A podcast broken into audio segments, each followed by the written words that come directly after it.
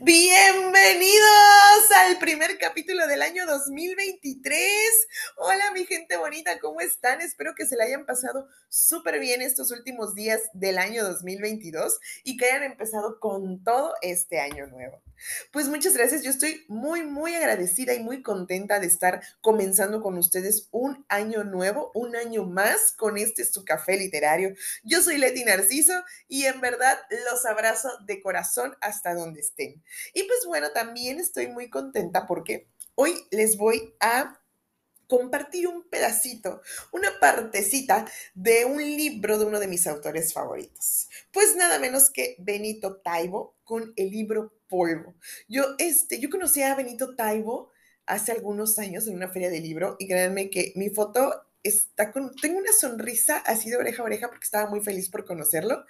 Y, este, aparte creo que es el único escritor que he conocido o de los que a mí me gustan mucho que he conocido y que tengo un autógrafo y tengo una foto con él. Así que espero poder compartírselas ahí por el Instagram. Así que síganme o denle like a las fotos, las publicaciones de Café-Literario B612.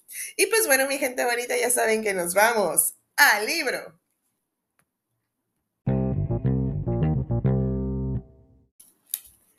Polvo de Benito Taibo, capítulo 1. Preguntas y respuestas aparentes. ¿Usted cree en Dios? Esa pregunta hecha en mayo de 1927 podía ser todo, excepto ingenua. El que la hacía detrás de un escritorio de caoba y unos minúsculos lentes de arillo dorado era mi jefe, el señor Gutiérrez. Gutiérrez a secas para la legión de imberbes periodistas que estábamos a sus órdenes. La plana menor, como decía él, del diario más importante de la capital mexicana, La Horda, para los católicos enfurecidos que todas las tardes se manifestaban frente a nuestras oficinas de la Avenida Juárez. Gutiérrez estaba convencido de que la redacción no podía estar en mejor lugar. Un periódico liberal, laico, come curas no sabía, no debía, por ejemplicidad, tener su domicilio en San Juan de Letrán. Gutiérrez manejaba la sala de redacción como un capitán a su barco disculparán el misil, pero es lo más cercano que ahora encuentro. Mano firme ante el embate de las olas, pero siempre hábil e inteligente para dar el golpe de timón necesario, según los vaivenes alarmantes vaivenes de la política mexicana, y la voluntad incierta de nuestros amados anunciantes, sin los cuales no seríamos nada, para llevar la nave a puerto de abrigo, que era sencillamente el pagar a tiempo las quincenas de su tropa. Conteste, carajo. ¿Cree o no cree en Dios? Y ante su rabia creciente saqué mi latita y cruzando mi pierna, tranquila, parsimoniosamente, mientras le iban saltando un par de venas conocidas mías en el cuello, me dispuse a liar un cigarrillo con un tabaco supuestamente egipcio recién llegado de la mascota. Gutiérrez era el único periodista nacional que había presenciado de cerca los fatales desenlaces de la decena trágica. El fusilamiento del señor Madero, vista privilegiada, primera fila del sol desde la azotehuela de la casa de su tía Herminia, que daba a la parte de atrás de Lecumberri, y que fue narrado posteriormente de manera magistral en nuestras páginas. El diario estuvo cerrado por tres meses por órdenes del nuevo Supremo Gobierno y Gutiérrez vivió, escondido en un burdelito en Mazatlán, hasta donde tuvieron que ir a buscarlo para que volviera después de decretada su amnistía gracias a los buenos oficios de un recién nombrado ministro de Gobernación, amigo de un amigo. Todo muy nacional, muy como lo hacen las cosas en este rancho. Gutiérrez estaba perfectamente acomodado en su nueva vida mazatleca. Tenía un cuarto enorme decorado con gobelinos de ribertes dorados y una cama con dosel y mosquitero, bastante afreseada y cursi, pero que sin duda debería de ser del gusto de las putas. Una mesita de noche repleta de libros completamente completaba la escena, coronada por una botella de coñac que como por arte de magia todas las mañanas aparecía llena. El dueño era un viejo compañero suyo de la División del Norte, que con su paga de marcha había abierto con bombo y platillo el local para deleite de una inventada nueva clase política local, proveniente de las degollinas y traiciones y ante el absoluto horror de las damas del puerto. El día de la apertura, en un arranque de liberalismo sin paragón, don Yus, Justino Goicoechea, condecorado coronel de la Revolución, decidió formar la primera cooperativa de putas de la República Mexicana. La fiesta duró tres días. Hoy sigue funcionando esa institución modélica y justa, conocida por propios y extraños como la cooperativa de la epidermis. Yo sé cosas que no puedo ni quiero contar aquí, pero gracias a las cuales y sin querer me convirtieron a ojos de mis compañeros de redacción en una especie de delfín, de sucesor innato para cuando Gutiérrez se jubilara, lo cual no sería ni por asomo pronto. Me seguía mirando enfurecido a través de los lentes de arillo esperando una respuesta concreta que, sabía perfectamente bien, obtendría más temprano que tarde. ¿Y? preguntó abriendo uno de los cajones de su escritorio y sacando una gran caja de puros. ¿Qué quiere que le conteste? Usted sabe mejor que nadie lo que creo y lo que no creo. En plena revolución de los mochos, esa pregunta es bastante comprometedora. Por eso se la hago, dijo, mientras encendía un enorme puro tuxtleca que inmediatamente comenzó a llenar de humo denso su oficina. En estos revueltos tiempos conviene saber en lo que uno cree. Gutiérrez y yo habíamos sostenido más de una conversación acerca de Dios y sus representantes en la tierra, y muy especialmente acerca de sus representantes en México. Esa caterva de salvajes ensotanados que tiraban desde el púlpito la piedra y escondían la mano, para sacarla segundos después y con ella administrar las hostias a las viudas y huérfanas de los soldados de Cristo Rey, que con su sangre estaban regando gran parte de la geografía nacional. A estas alturas, el número de muertos provocados por el conflicto entre las huestes de la iglesia y el ejército del truco calles como lo llamaban por la vía pública con malevolencia, podían cifrarse en alrededor de 10.000, y esto no tenía para cuándo acabarse. El 31 de julio de 1926, el presidente Plutarco Elías Calles publicó una ley con la que se instrumentaban medidas penales contra el libre y hasta entonces inmoderado ejercicio del culto católico. Se ordenó el cierre de iglesias y el registro de todos los sacerdotes ante gobernación. La práctica abierta del ministerio había sido acotada y no se daría enseñanza religiosa en escuelas públicas. La llamada ley Calles fue clavada en la puerta de todas las iglesias. Fueron expulsados del país 185 sacerdotes extranjeros, considerados como perniciosos. El clero entró entonces a la guerra, pero mandó por delante a sus fieles como carne de cañón. Una cosa es creer, y la otra muy diferente, colgarse las las cananas y atrincherarse en la reja del catedral para jugar al tiro al blanco con los federales, dije, intentando encontrar una salida práctica. Están muy alebrestrados desde la prohibición de celebrar misas y procesiones por las calles. Creen que están que se están aplastando sus derechos. ¿Sus derechos? No friegue, Gutiérrez, sus derechos están dentro de las paredes de los templos y no profesando en las escuelas públicas. Pinches curitas. Deberían tapiar las puertas de las iglesias con ellos dentro. Yo sabía de qué pie coge, amigo. Y aunque jamás me conteste si cree o no cree en Dios, le voy a hacer un favor, aunque no me lo crea. Me llegó un anónimo donde amenazan con cortarle a usted los pulgares. Creo que es momento de darle una nueva encomienda. ¿Ahora resulta que nos asustan las amenazas? No particularmente. Lo que me preocupa es que no tenga dedo para darle al espaciador de la máquina de escribir si ya de por sí solo escribe con tres y lento. Me quedé callado. Para que Gutiérrez decidiera algo así, quería decir que sus fuentes en presidencia le habían confirmado la gravedad del asunto.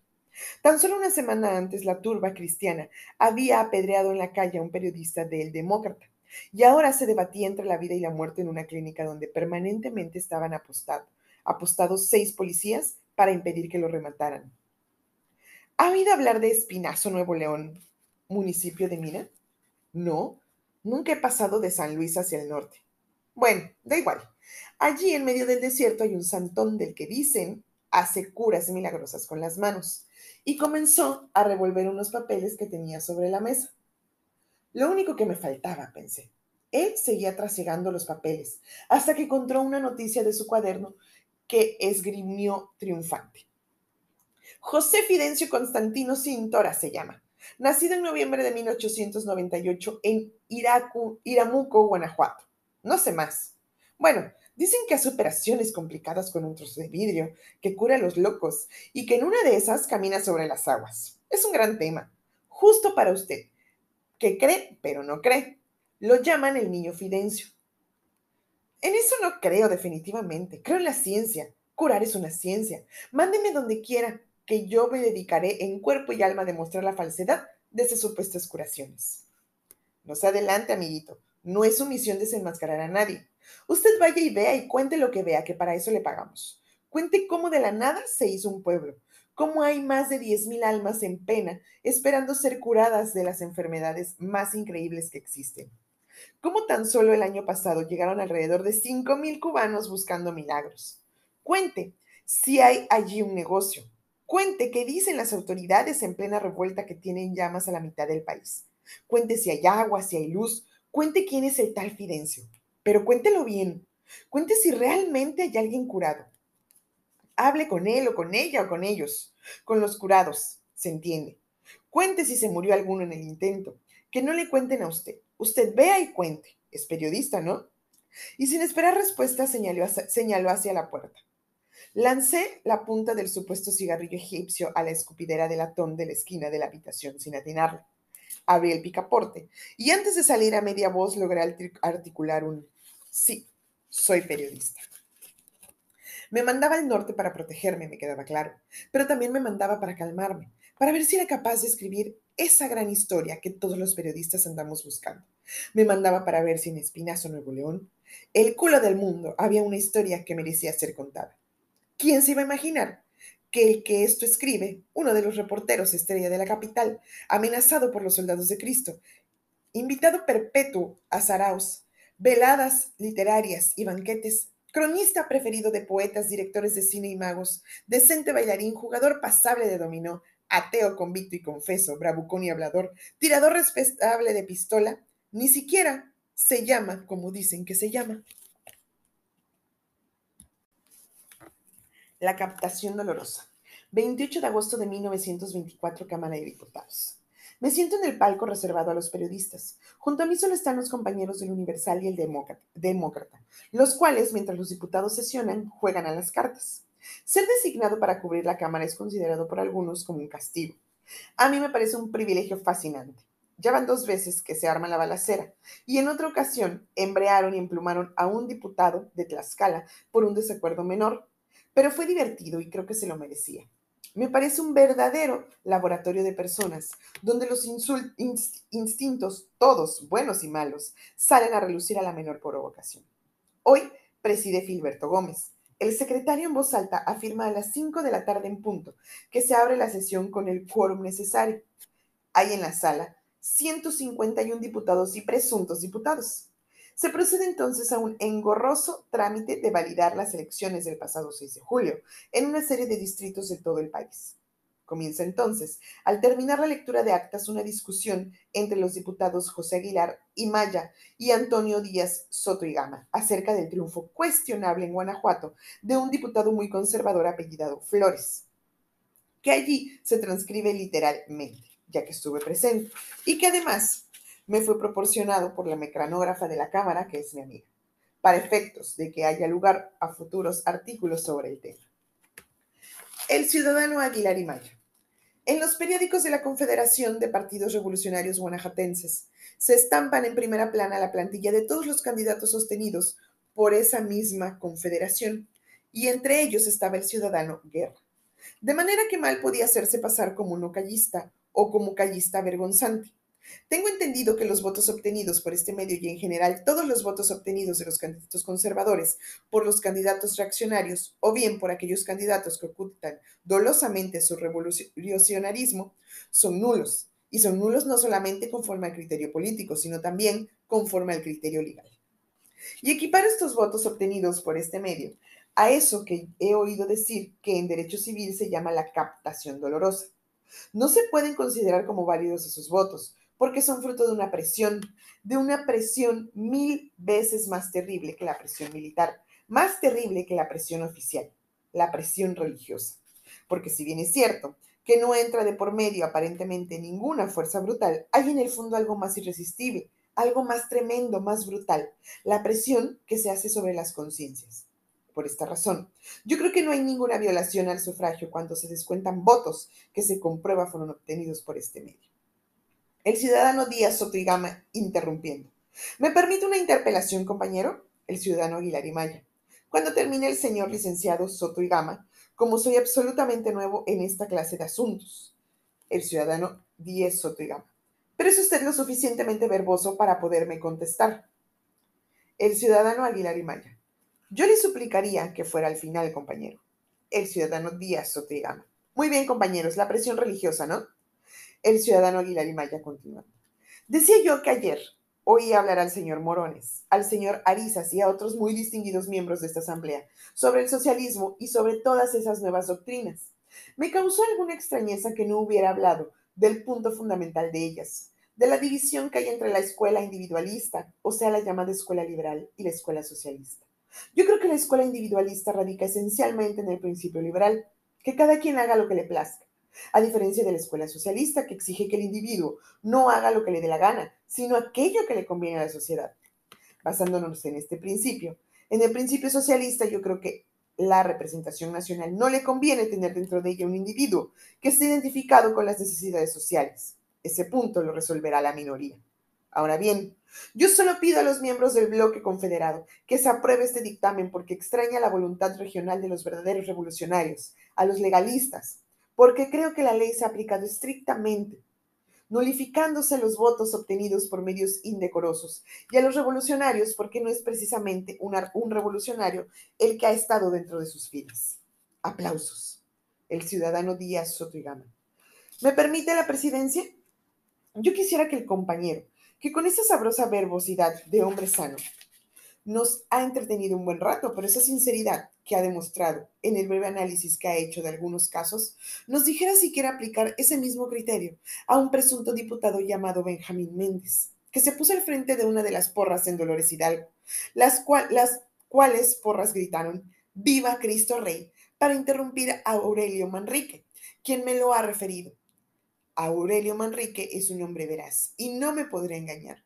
Yo quisiera que el compañero con la misma sinceridad nos dijese si cree que ese señor es o no un reaccionario. Los datos que tengo son los siguientes. Tres sacerdotes católicos, el padre Villegas, el cura de San Marcos y el de los Rodríguez, dedicáronse durante varios días a recorrer el distrito electoral, amedrentando gente para que no votase por calles ni por mí, estos curas tuvieron el cinismo de atacarnos públicamente en capillas de rancherías, predicando al mismo tiempo a favor del candidato Méndez. Parece que esa es la presión religiosa que describía tan pintorescamente el compañero. Los curas salían a la vía pública a evitar que se votara por calles y por los centenados de calles. Los hombres que habían hecho la revolución, la captación dolorosa, que también describe José Aguilar y Maya, empezaba a funcionar. Yo veía venía de un lugar donde los curas no tenían que hacer proselitismo, porque eran el poder del facto, y ellos hacían triunfar o no a un candidato determinado previamente.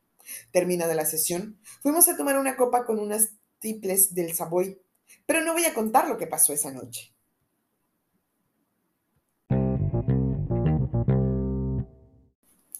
Y ese fue el capítulo número uno de Polvo de Benito Taibo.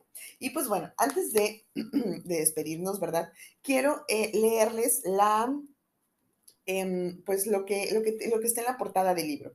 Dice, un país en guerra, un niño milagroso, un ojo que todo lo ve. Y pues bueno, si se dan cuenta, ya van a mandar al protagonista, bueno, no es el protagonista, es uno de los protagonistas, la verdad, este, a este periodista para ver al niño Fidencio. El niño Fidencio tiene una fama de que cura gente, eh, como, dice, como dice Benito, palabras más, palabras menos, en nombre de Dios, pero en su forma, la forma del chico. Este también nos habla mucho de política, de, la situación del país en estos años, de la situación del periodismo y de la situación religiosa también, porque eh, estas tres entidades tuvieron una em, relación un poco eh, fuerte en aquellos tiempos. Y pues bueno, básicamente Benito Taibo retoma toda esta historia. Y de su imaginación sale toda esta maravillosa historia de polvo, que se la súper recomiendo. También busquen eh, otros libros de Benito Taibo. Les digo que a mí me encanta cómo escribe él, todas sus historias, todo lo que transmite a través de las letras. Y pues bueno, mi gente bonita, esta es mi pequeña aportación para ustedes este primer viernes del año 2023 y pues enero ya vamos arrancando con todo.